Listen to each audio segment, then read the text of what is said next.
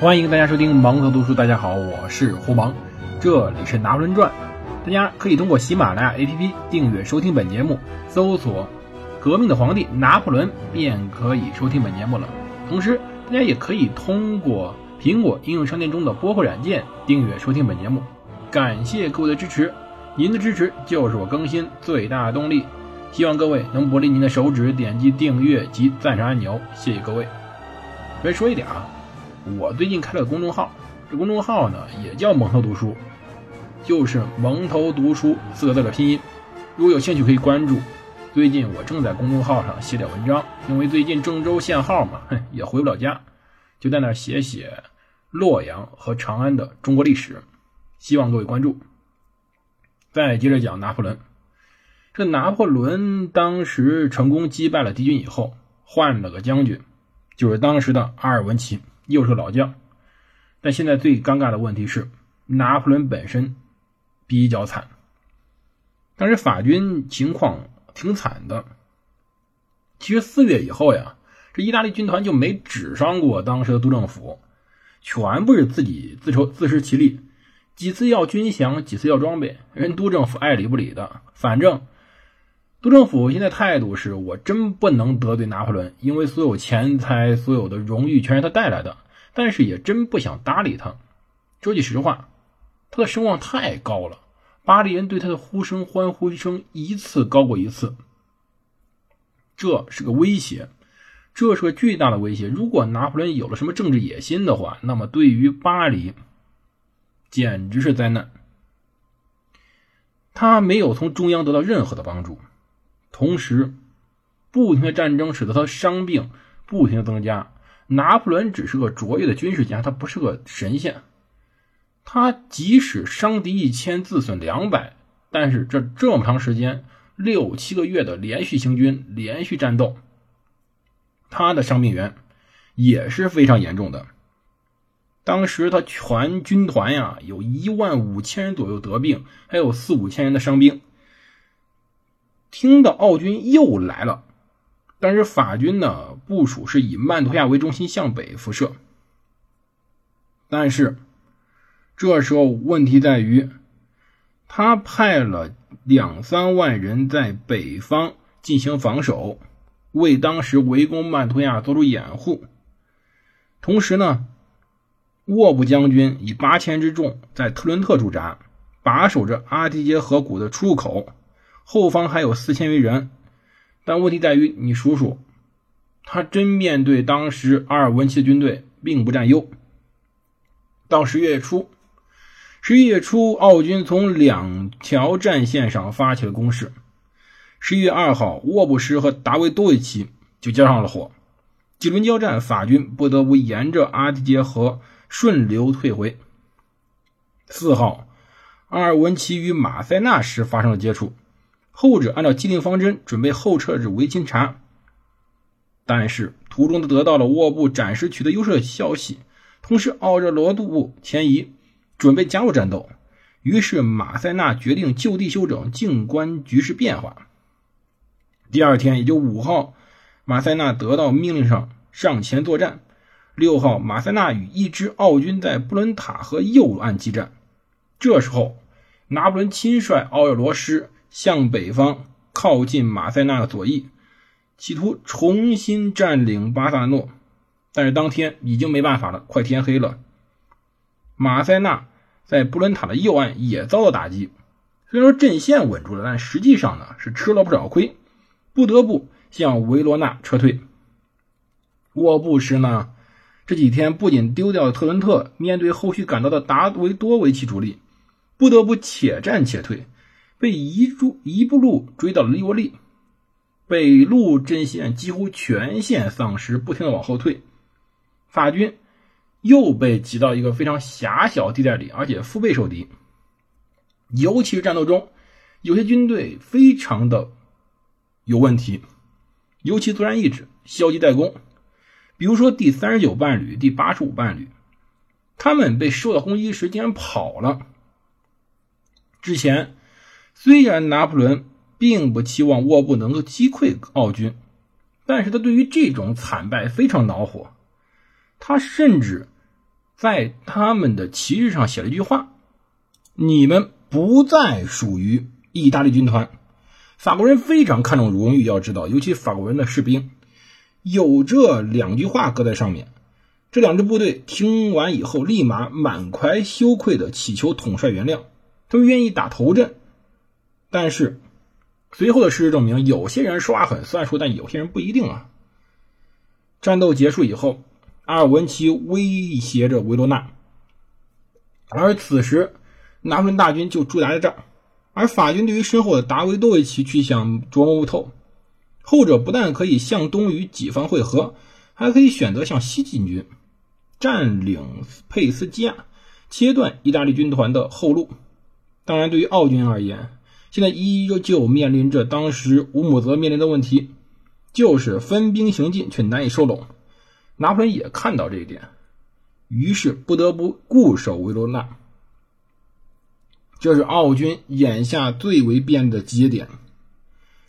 等于说，拿破仑把自己当个钉子，扎在了奥军的。几路大军之间，这是个很好选择，但这也是很危险的选择。奥地利呢，将军队布置的非常巧妙，自北向南看，右翼有天然的山脉可以作为屏障，左翼则是阿迪杰河和阿尔彭河交汇之处，中间还夹杂着沼泽以及各种的森林。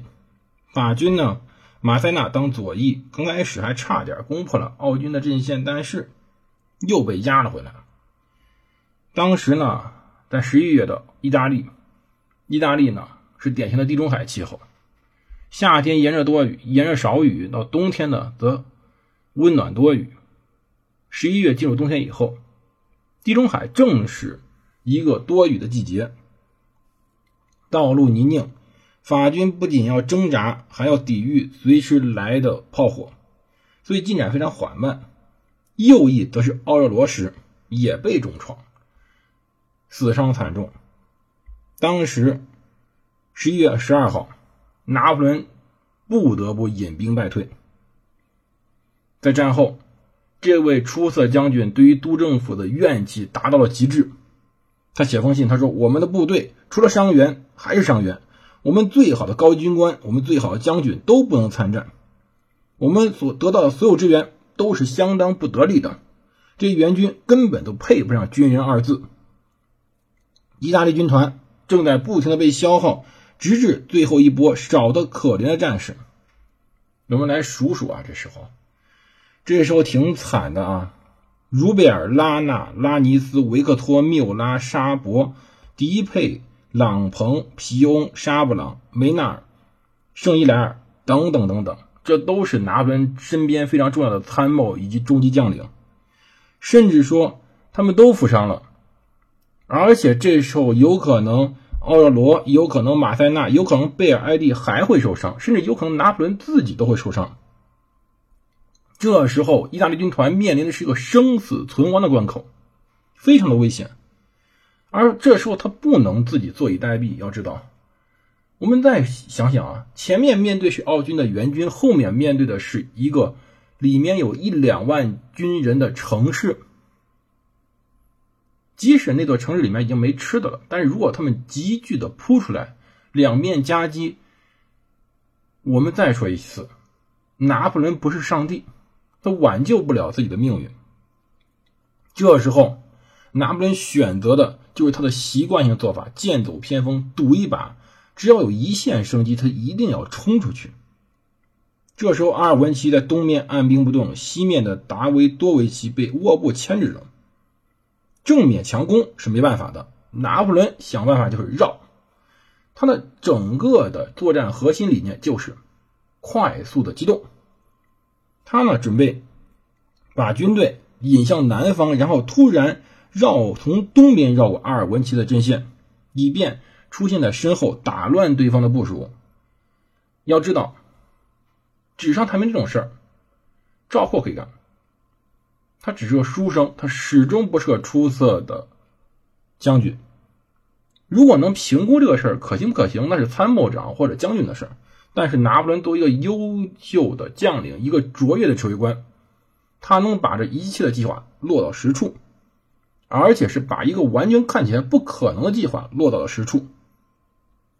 拿破仑就是这样的人。在这个计划中，我们来听听有多么恐怖啊！他们要先渡过阿迪杰河，然后向隆科推进。隆科呢，就在刚才我们讲的阿迪杰河和阿尔彭河交汇处附近呢，有森林，有沼泽，只有一条的大堤的堤上的通道，就大堤上面一条路嘛。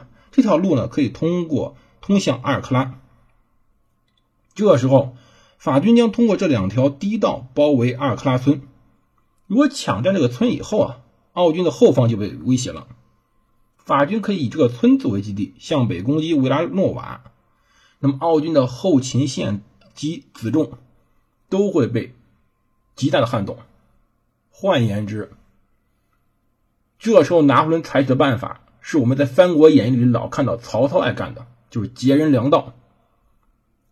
此时法军是孤军深入，但是奥军同样孤军深入，截了对方的后路。那么，维罗纳到维钦察的公路就被彻底截断。